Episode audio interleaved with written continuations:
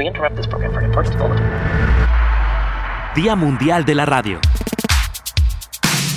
En este 2017, la radio eres tú.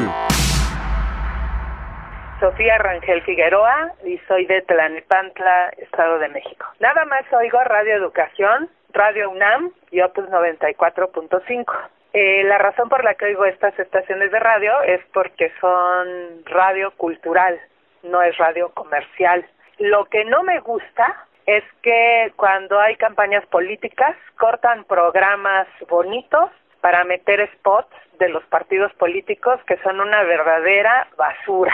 Eh, no me gusta que perdamos tiempo de la radio en estar anunciando este spots políticos que nada más son mentiras y engaños a la ciudadanía.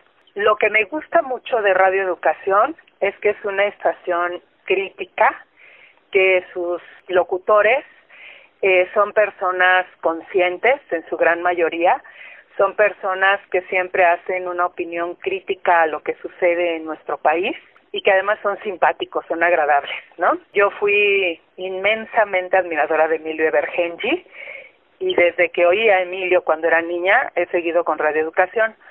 Algo que no me gusta es que no puedo oír Radio Educación en FM y entonces cuando voy en mi carro y paso por abajo de un puente o por donde hay muchos cables, se me corta la señal y eso no me gusta. Creo que Radio Educación debería tener una frecuencia en FM para que todos pudiéramos escucharla en todo momento, porque además hay muchos aparatos que ya no traen AM. Entonces es muy importante que ya les otorgue este quien les deba de otorgar la frecuencia modulada. Este Día Mundial de la Radio, la radio eres tú y la mejor radio de este país es Radio Educación.